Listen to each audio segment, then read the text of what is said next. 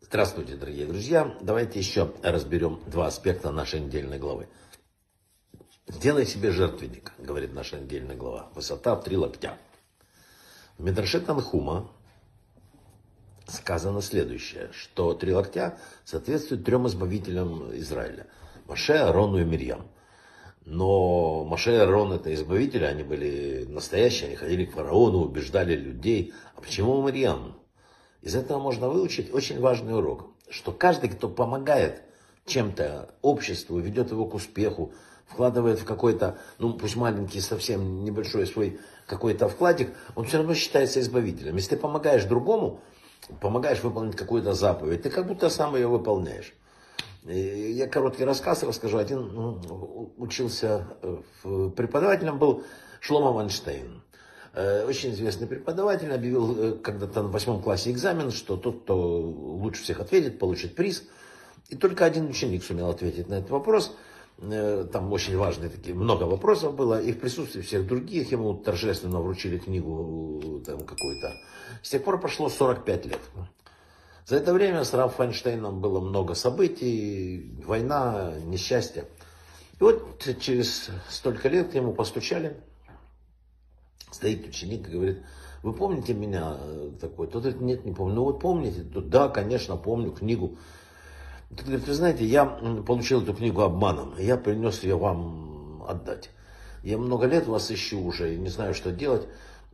Тут говорит, как, вы же были самым лучшим, вы же ответили лучше всех. Он говорит, нет, я э, списал готовые ответы. Я списал, и книга не должна была стать моей по праву. Э, очень удивительный Раф такой. Э, вот. Но, вы знаете, я не для этого вас искал. Я очень много лет занимаюсь бизнесом, очень успешным бизнесом. Я никогда не брался за дело, которое таило в себе что-то незаконное хотя бы. В этом суть моего успеха.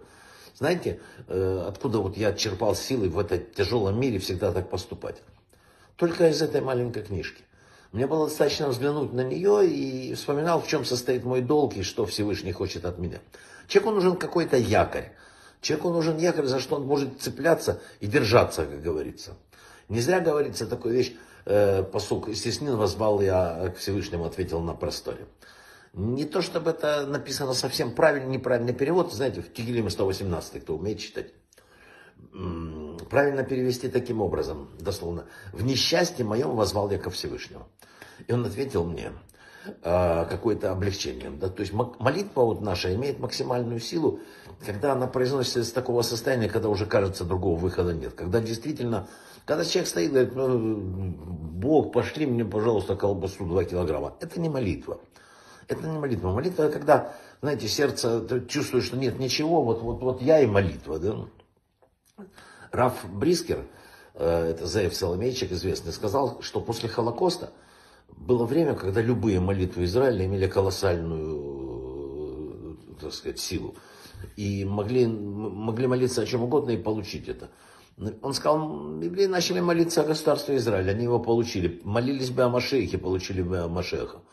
И схожая ситуация сейчас.